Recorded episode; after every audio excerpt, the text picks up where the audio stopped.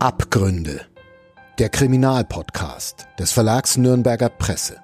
Echte Verbrechen, echte Fälle. Mit unseren Gerichts- und Polizeireporterinnen und Reportern.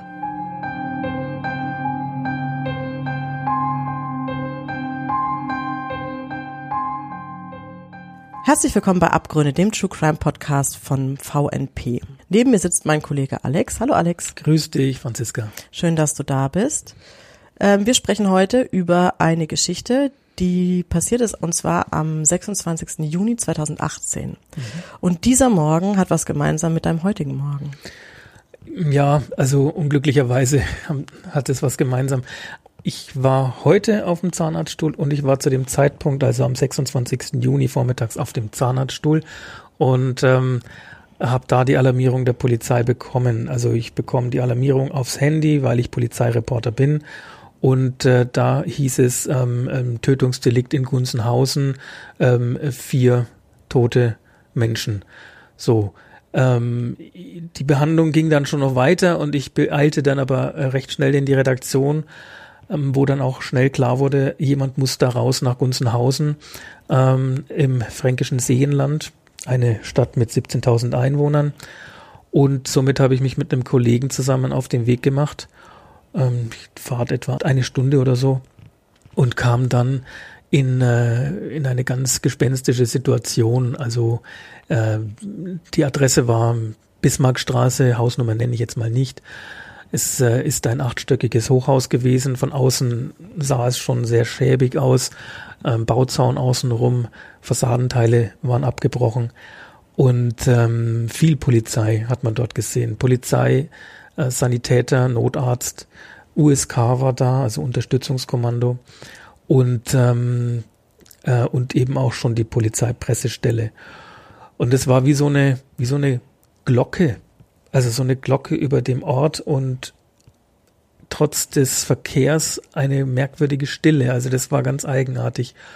Und ähm, der Polizeipressesprecher hat uns dann auch darüber informiert, was denn da passiert ist ohne weiter ins Detail zu gehen. Äh, was hast du zuerst gedacht, als ihr da angekommen seid und du hast gesehen, das USK ist da, so viel Einsatzkräfte? Was war dein erster Gedanke? Wusstet ihr schon irgendwas, was da passiert ist? Also wir hatten nicht mehr als eben diese kurze Meldung über die Polizeialarmierung und die war sehr knapp. Wir wussten nichts, was nichts Konkretes. Und ähm, aber als dieses Polizeiaufgebot sichtbar war für uns, da haben wir dann schon gesagt, es muss was Großes, es muss wirklich was ganz, ganz Großes sein, was sich ja dann später auch herausgestellt hat. Und ähm, also es standen zwei USK-Beamte an der Tür von diesem Wohnhaus. Keiner durfte rein, außer eben Leute, die da drin wohnen.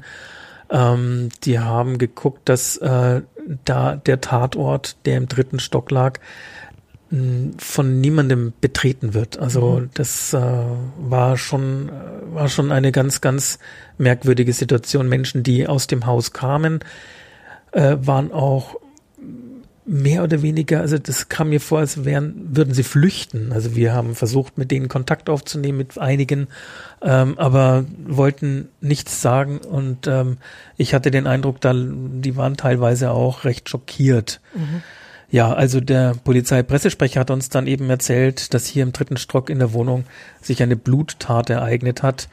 Ein äh, Mann, ein 31-Jähriger, äh, habe womöglich äh, seine komplette Familie ausgelöscht. Er habe möglicherweise seine Frau, seine ein, 29-jährige Frau und die drei Kinder, die Tochter drei Jahre alt und die zwei Söhne sieben und neun Jahre alt, ähm, ähm, soll er umgebracht haben war zu dem Zeitpunkt noch sehr zurückhaltend der Pressesprecher, weil natürlich die Situation für die Ermittler auch vor Ort noch unklar war. Also um ganz konkret was sagen zu können, da gab es dann ein, zwei Tage später dann eine äh, große Pressekonferenz in Ansbach äh, mit der Oberstaatsanwaltschaft und dem leitenden Kriminalbeamten dazu. Nochmal zurück zu dem Tag der Tat. Was haben denn die Rettungskräfte vorgefunden an dem Tag? Die Rettungskräfte, die zuerst am Tatort waren, denen hat sich ein ganz, ganz schlimmes, grausiges Bild gezeigt. Ähm, die Wohnung muss in, muss blutverschmiert gewesen sein. Drei Kinder, äh, minderjährige Kinder, drei Jahre alt, äh, neun und sieben Jahre alt, lagen in ihren Betten und äh, blutüberströmt, ähm, tot, genauso wie deren Mutter 29 Jahre alt in ihrem Bett. Und ähm, mit dieser Situation mussten die Einsatzkräfte dann auch äh, erstmal klarkommen und es wurde auch ganz schnell auch ein Krisendienst angefordert, nicht nur für die direkt Betroffenen, also für die Familienangehörigen, sondern auch für die Einsatzkräfte, weil das, was da zu sehen war, das ging schwer unter die Haut. Und, ja, das erlebt man bestimmt auch nicht jeden Tag, so ein äh, Bild. Nein, mhm. ähm, auch die kleine Stadt Gunzenhausen hatte so ein Gewaltverbrechen Jahrzehnte noch nicht mehr gehabt. Das hat der Bürgermeister dann auch äh, wenig später dazu gesagt.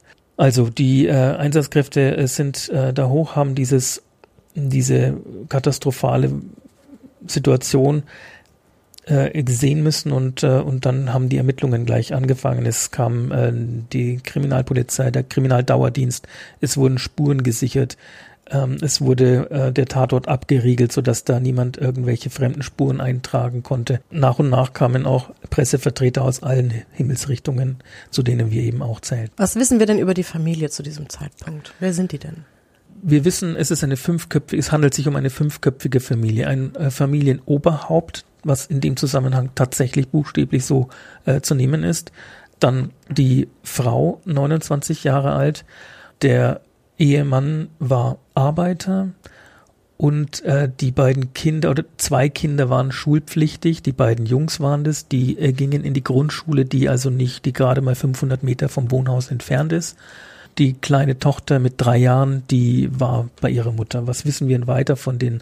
Also sind alles deutsche Staatsbürger gewesen und ähm, sie lebten relativ eng auch mit den Eltern äh, zusammen, die in äh, Winsbach ihr, ihren Lebensmittelpunkt hatten. Die getötete Frau, die 29-jährige Mutter, hatte noch äh, Geschwister. Eine Schwester von ihr, die in München lebte, äh, spielt für die Ermittler dann auch später noch eine äh, tragende Rolle, weil nämlich, und das hat sich dann eben allmählich herausgestellt, die Polizei in Gunzenhausen war darüber auch schon informiert, auch ähm, Jugendamt und Schule auch, dass die Familie oder die Mutter und die Kinder sehr unter dem Vater gelitten haben. Der Vater war äh, ein, äh, muss ein ganz schlimmer Tyrann gewesen sein jemand, der äh, ohne Dominanz und Macht und Ausübung von Gewalt äh, sein Leben mit der Familie führte und die Familie sich dem unterordnen musste. Es äh, muss ein, ein Milieu der Angst gewesen sein, dem die Mutter, die 29-jährige Frau und äh, die Kinder eben permanent ausgesetzt waren. Und die Familie der Frau hat immer wieder auch versucht, sie zu schützen. Und es war intern auch bekannt, dass der, dass es ein ganz, ganz schlimmer Tyrann gewesen war. Aber es kam wohl auch recht spät raus an die Öffentlichkeit oder zu den Behörden, dass es da, dass da wirklich was im Argen liegt und dass die äh, Familie, die, also die Mutter mit ihren drei Kindern auch in ständiger Gefahr und in höchster Gefahr also, lebte. Wir reden hier nicht davon, dass er sie einfach nur tyrannisiert hat, sondern wir reden eigentlich von Gewalt. Wir reden von Gewalt. Äh, er hat äh, seine Frau und auch die Kinder auch regelmäßig geschlagen, was sich später herausstellte. Und es war dann auch so, dass die die äh, Mutter ihrer Schwester dann auch mal per WhatsApp Bilder geschickt hat, die dokumentiert haben, die die Spuren äh, in den Gesichtern von den Kindern dokumentiert, die Schlagspuren, also die Spuren des, äh, auch an den Beinen, die blauen Flecken, ähm, woraufhin die Schwester die Polizei in Gunzenhausen dann informiert hat. Also nicht die Mutter, die 29-Jährige, ging selbst zur Polizei, sondern die Schwester.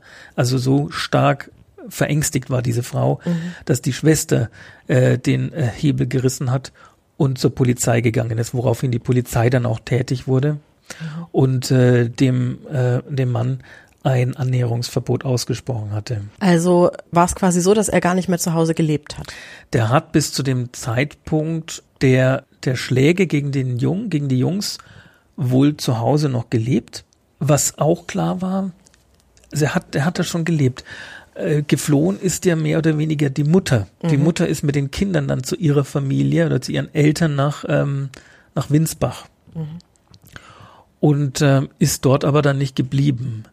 Warum ist sie dort nicht geblieben? Weil am Montag die Schule wieder angefangen hat. Also sie hatte als sorgende Mutter natürlich auch großes Interesse, dass die Kinder weiterhin äh, die Bildung genießen können mhm. und zur Schule gehen können. Und wahrscheinlich auch so Normalität. Äh, Normalität haben, einfach ja. mhm. äh, ein bisschen wieder reinbringen, mhm. was ja so strukturell, ein struktureller äh, Tagesablauf ja auch, sorgt ja auch für Sicherheit.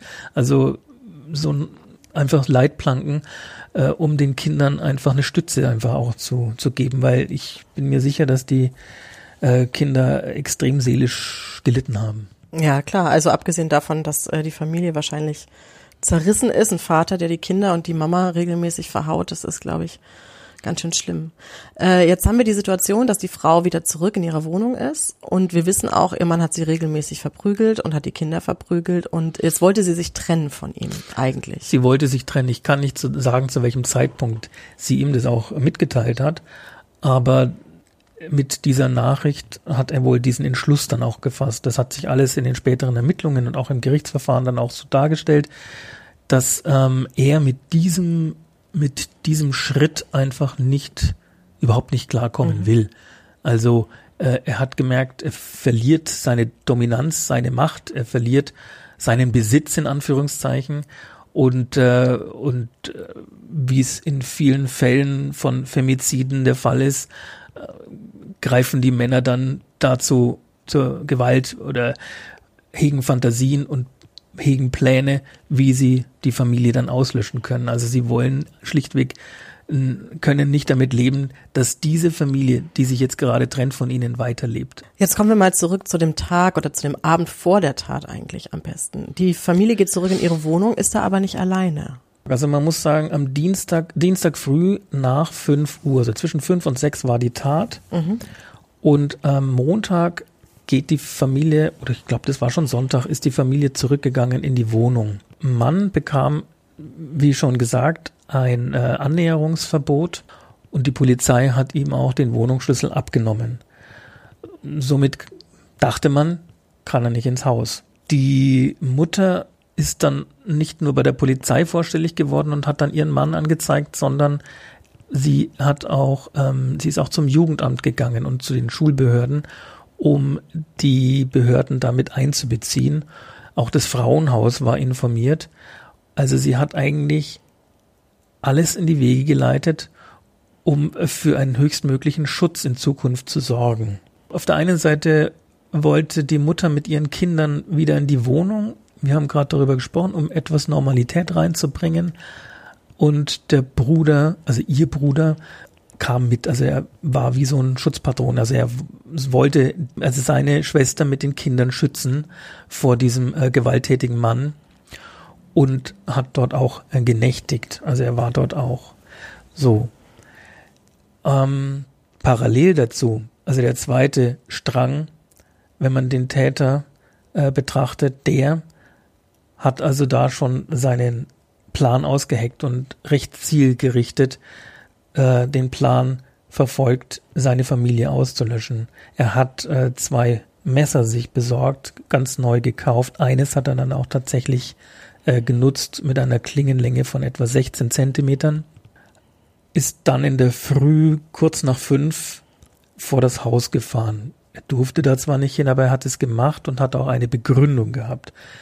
Er hat äh, per WhatsApp dann den Bruder seiner Frau, seiner Nochfrau, äh, angeschrieben und hat um Arbeitskleidung gebeten und ein Ladekabel. Ähm, er möge doch bitte die Sachen runterbringen. Er würde sie dann unten dann an der Straße, in der Bismarckstraße in Empfang nehmen. Der Bruder hat die Sachen zusammengepackt und ähm, währenddessen hat sich der 31-jährige äh, gewalttätige Ehemann Zugang zum Haus verschafft. Wie hat er das gemacht? Er hat gewartet, bis ein Nachbar der früh zur Arbeit ging, das Haus verlassen hat und hat damit die Haustür offen gehalten. Also er ging einfach, er ging rein, die Haustür war ja offen. Äh, in dem Moment, als der Nachbar rauskam und hat sich in den dritten Stock ähm, raufgeschlichen und da auf dem Treppenabsatz weiter oben äh, hingesetzt und mit Blick auf die Wohnungstüre äh, seiner Familie. Er hat darauf gewartet, dass der Bruder rauskommt und wie verabredet dann unten an der Straße auf ihn wartet. Diesen Moment hat er dann genutzt. Er hat seine Schuhe ausgezogen, ging auf Socken weiter, um keine Geräusche zu machen und äh, zog einen Wohnungsschlüssel raus. Jetzt fragt man sich, wie kann es sein? Mhm. Der hat einen Wohnungsschlüssel, die Polizei hat den Wohnungsschlüssel doch abgenommen. Es war auch so, aber es gab einen Zweitschlüssel, den er hatte und den er der Polizei vorenthalten hatte. Und mit diesem Wohnungsschlüssel ist er rein, das Messer mit dabei und hat dort auf seine Angehörigen eingestochen. Das auf seine Angehörigen klingt so harmlos, auf seine eigenen Kinder. Auf seine Kinder eingestochen. Auf seine dreijährige auf Tochter. Auf seine Tochter, auf seine zwei Söhne, sieben und neun Jahre alt und am Ende auch auf seine Frau. Und äh, 20 Messerstiche wurden gezählt. Und das alles in innerhalb von äh, sehr kurzer Zeit, also gut zwei Minuten hat die ganze Tat gedauert. Und unten wartet der Bruder vergeblich auf den Schwager der die Kinder beschützen wollte. Der sollte die Kinder beschützen, genau. Und wartet unten, hört ein verdächtiges Geräusch, ein Schlagen, ein, ein Knall. Und im Gericht hat er gesagt, wie von der Tarantel gestochen, ist er die Treppen rauf, ist in die Wohnung und sieht den Bruder, also den Bruder, nicht den Bruder, sondern den Ehemann mit äh, blutverschmiertem Messer in der Hand. Der schreckt zusammen, flieht Richtung Balkon und stürzt sich den Balkon runter. Also drei Stockwerke tief, bleibt unten liegen. Und jetzt sind wir an dem Punkt, wo der Polizist später, also wenig später, den Schwerverletzten dann unten dann mit dem Messer neben sich ähm, dann findet. Also der Bruder ist eigentlich derjenige, der diesen Wahnsinn zuallererst wahrgenommen hat. Entsprechend kaputt und zerstört war er auch ein Jahr später noch äh, bei Gericht, vor Gericht, als er als Zeuge ausgesagt hatte. Und er hat mehrfach, klar, den Angeklagten beschimpft und ihn als Feigling bezeichnet. Und das finde ich auch sehr bezeichnend. Jemanden, der ja so auf männlich tut, jemand, der dominant sein will, jemand, der Gewalt ausübt gegenüber seiner Familie, der meint, er sei ein großer Macker, den als Feigling zu bezeichnen, das muss auch wehtun. Ja, hoffentlich. Hoffentlich. Aber das ist ja genau der richtige Ausdruck dafür, was du machst, wenn du deine Familie im Schlaf tötest. Also Genau, da kommen wir auch zu einem Mordmerkmal, also das eigentliche tragende Mordmerkmal, nämlich die Heimtücke. Denn äh, die Opfer waren arglos, haben geschlafen und äh, und äh, er hat sie äh, ermordet. Und das ist für die Staatsanwaltschaft das Mordmerkmal der Heimtücke, mhm. äh, was woraus äh, sich dann die äh, Mordanklage, vierfacher Mord, dann auch gespeist hat. Äh, in der Berichterstattung, da ist mir besonders aufgefallen, ich meine, wir müssen sagen, das ist 2018 gewesen, das ist jetzt mittlerweile sechs Jahre her. Mhm. Heute haben wir einen anderen Blick drauf. Aber in der Berichterstattung war super viel die Rede von Familientragödie. Oh ja, Wie stehst du dazu heutzutage, also aus der heutigen Sicht? Also ich finde den Begriff Familiendrama, Familientragödie ähm, bedienen sich ja Medien immer wieder äh, dieser Wortwahl finde ich in dem Zusammenhang äh, eine Katastrophe, da die Kausalität wird nicht klar. Also ich äh, Ursache Wirkung. Also Familientragödie würde ja beinhalten, dass man, das ist ja nicht ganz klar ist, dass dann ja äh, Familienmitglieder ja dann doch jeder irgendwo ein bisschen Schuld mitträgt, was ja in dem Zusammenhang ja das geht null. Also es gibt einen Täter und es gibt Opfer. Und dieser Täter hat über Jahre hinweg sein, sein Machtspiel ausgeübt. Und äh, da gibt es eine ganz klare Zuordnung aus meiner Sicht. Und davon Familientragödie, die äh, dann die Konturen verwischt. Dieser Begriff mhm. verwischt für mich die Konturen. Ähm, das geht nicht, das ist fatal. Sowas kann man nicht äh, nennen, so sagen oder schreiben. Ähm, es ist ähm, eine ein Femizid, es ist eine Tat, äh, die, die Tat eines Menschen, der nicht damit klarkommt, dass sich seine Frau oder seine Familie von ihm trennt. Mhm. Ja, Familientragödie klingt auch so wie, ein, wie, wie was Schicksalhaftes, was jemandem zustößt, ohne dass sie was dafür können, sondern und das ist ja total falsch. Das ist falsch. Das ist wie Gewitter, das ist wie äh, mhm. Erdbeben, mhm. keine mhm. Ahnung. Äh, ja, weil du den Begriff Femizid erwähnt hast, also nochmal, um das ganz äh, kurz auszuführen, ein Femizid ist quasi eine Tötung von Frauen aufgrund ihres Geschlechts was ja in dem Fall auch eigentlich ein klassischer Femizid ist, würde ich behaupten. Nochmal ganz kurz zu den Zahlen. Grundsätzlich ist es so, äh, dass jeden dritten Tag eine Frau in Deutschland von ihrem Partner oder Ex-Partner getötet wird. Es ist sogar so, dass jeden Tag laut äh, Polizeistatistik ein Tötungsversuch an einer Frau stattfindet. Also man muss schon sagen, Frauen sind aufgrund ihres Geschlechts besonders gefährdet, vor allem durch ihre Partner. Mhm.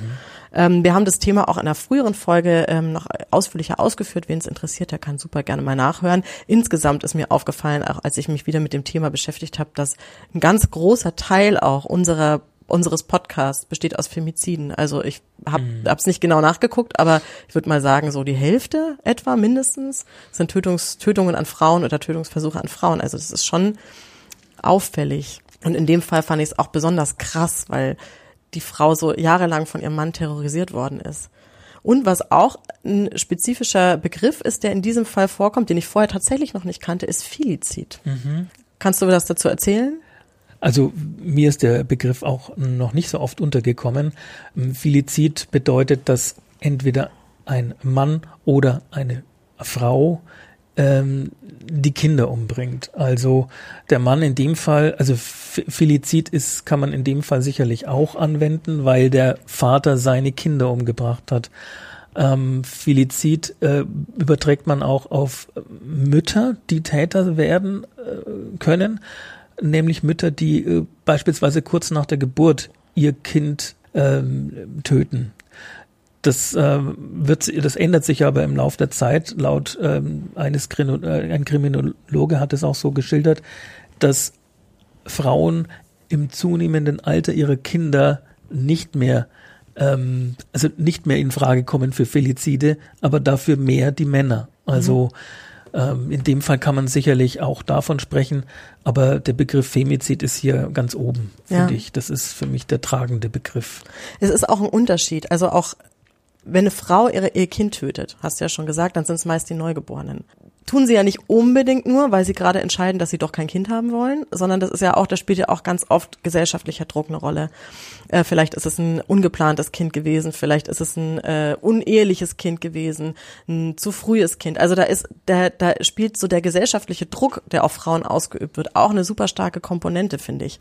Bei Mord von, also wenn Frauen ihre Neugeborenen töten. Wenn Männer ihre Kinder töten, abgesehen davon, dass sie dann schon älter sind, sind die Gründe andere. Wir hatten in einem anderen Artikel zu diesem Thema ging es eben auch darum, wenn Männer ihre Kinder töten. Und da gibt es eigentlich hauptsächlich so drei Motive. Einmal das Motiv, ähm, auch oft nach Trennungen, der Gedanke, okay, äh, wenn ich nicht mehr da bin und für meine Kinder sorge, dann geht's denen so schlecht und dann wird den, haben die so ein schlechtes Leben, ich nehme sie lieber mit ich lösche lieber die ganze Familie aus, bevor diese Kinder ohne mich leben müssen und ins Elend stürzen. Das ist einer der Gründe. Ein anderer Grund, der aber recht wohl selten vorkommt, ist halt tatsächlich der Rachegedanke, wie in diesem Fall. Das ist ja schon auch außergewöhnlich, dass jemand sagt, okay, ich tue meiner Frau noch das Schlechteste, was ich ihr tun kann, indem sie, ich sie und die Kinder töte. Äh, was auch öfter passiert, ist, dass die Väter nur die Kinder töten und nicht die Frau, um ihr quasi um ihr zu nehmen, das, was ihr am Leben, im Leben am wichtigsten ist. Das sind so die festgelegten Gründe, warum Männer ihre Kinder töten. Mhm. Also ist schon nochmal was anderes, als wenn Frauen das, also ihre Kinder töten. Die Motive sind einfach stark unterschiedlich. Jetzt haben wir in dem Fall den Täter, der ist jetzt erstmal schwer verletzt. Was passiert jetzt mit dem? Der kommt äh, erstmal ins Krankenhaus, der wird äh, dort behandelt, aber es ist klar, der wird äh, im Anschluss kam er dann auch in die in U-Haft und ähm, ist dann äh, ist dann der Fall, der Fall ist dann ein Jahr später verhandelt worden. Ein Jahr später findet dann die Verhandlung statt. Wie war damals die Situation dann vor Gericht? Also es war das Schwurgericht in Ansbach und ähm, es waren gut 20 Zeugen geladen, sechs Sachverständige. Und äh, die Schwester beispielsweise von der 29-Jährigen, die, äh, der getöteten 29-Jährigen, die hat äh, also fast alle Angehörigen haben im Zeugenstand einen emotionalen Ausbruch hingelegt. Also die hatten nicht mehr an sich halten können. Und die Schwester beispielsweise hat ihn äh, die Ausgeburt eines des Teufels äh, bezeichnet. Ich hasse dich, hat sie äh, die Schwester geschrien äh, bei ihrer Aussage. Und ähm, es war nicht nur meine Schwester, hat sie gesagt, sondern meine beste Freundin und Seelenverwandte. Und da liefen permanent auch die Tränen übers Gesicht. Der Bruder der Getöteten, ähm, der Richter hatte dann auch angeboten, wir können gerne auch die Verhandlung unterbrechen, weil der hat am ganzen Körper gezittert während der Ausführungen, während seiner Ausführungen. Und ähm, hat der, der Richter hatte schon Angst gehabt, dass es da irgendwie einen gleichen Nervenzusammenbruch gibt. Hat es aber dann doch durchgezogen, er wollte es auch hinter sich bringen.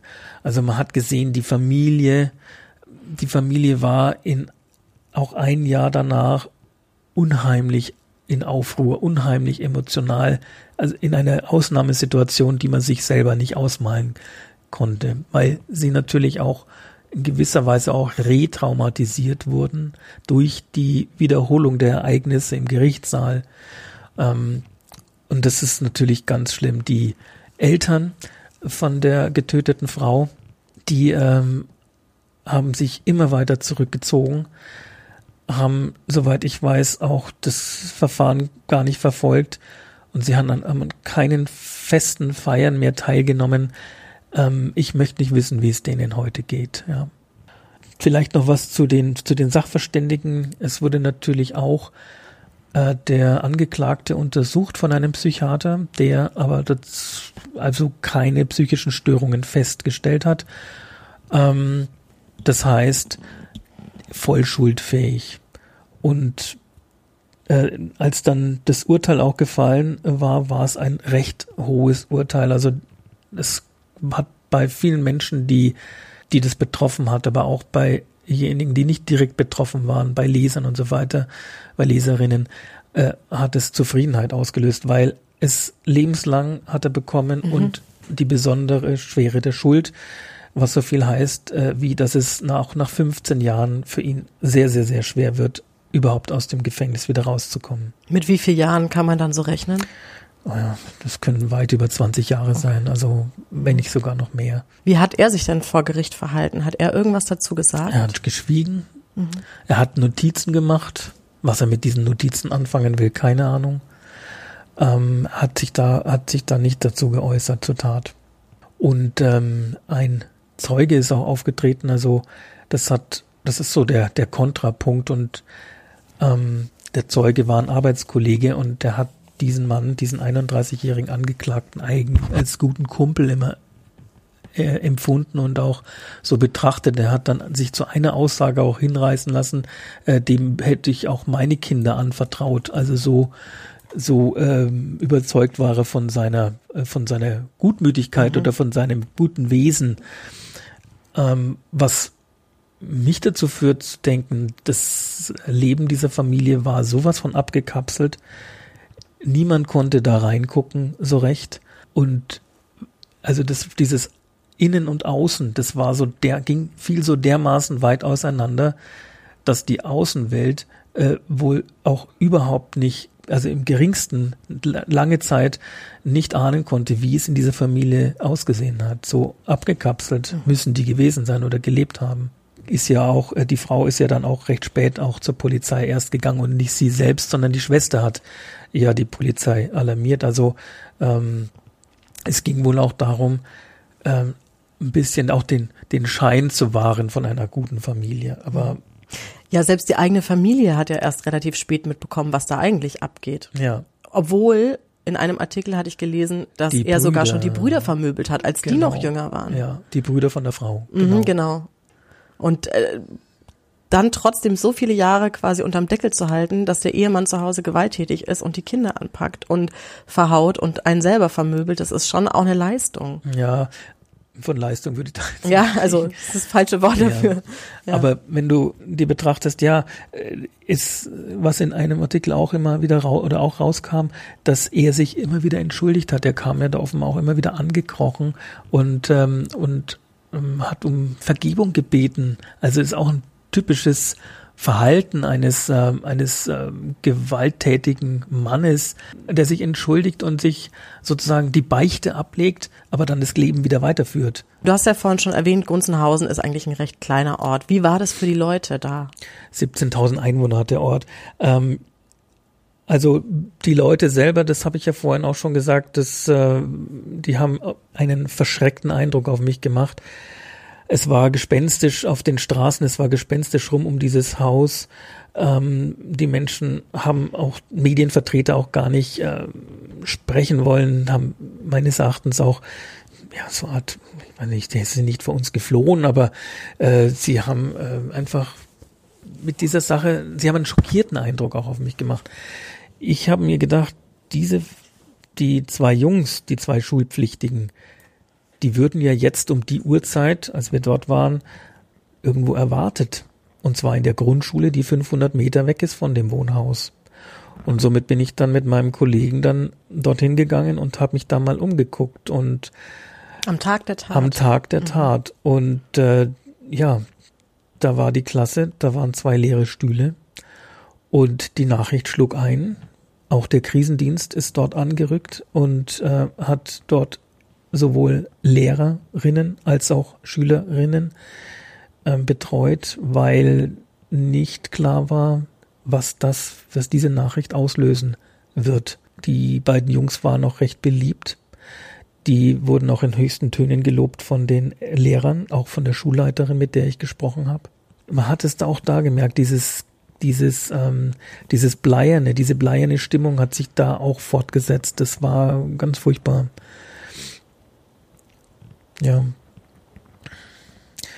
Es gab zwei, drei Tage später auch noch eine größere Trauerfeier. Die Kirche hat eine veranstaltet. Es haben sich mittlerweile dann auch vor dem Wohnhaus äh, Plüschtiere, Blumen, Grußkarten und so weiter angesammelt. Immer mehr, immer mehr, wie man es kennt aus anderen äh, Fällen.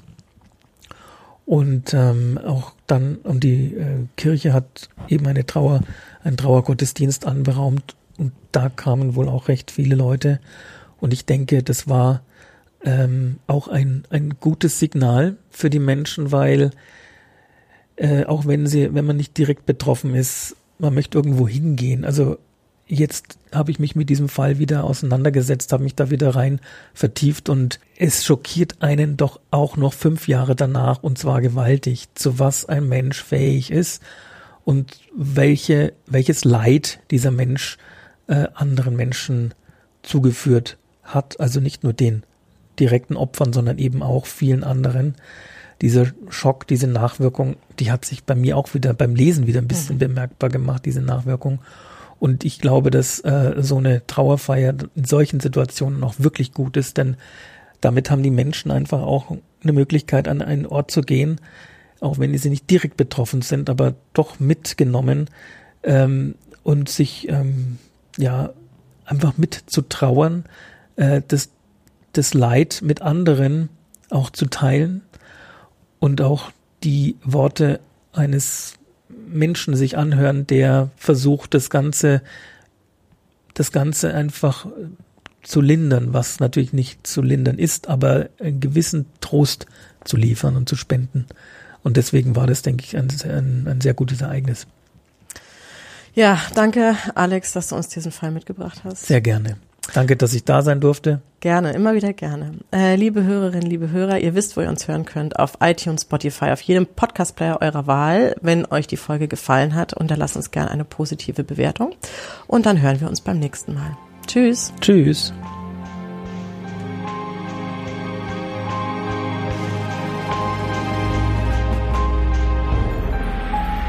Mehr von uns gibt's auf nordbayern.de und nn.de.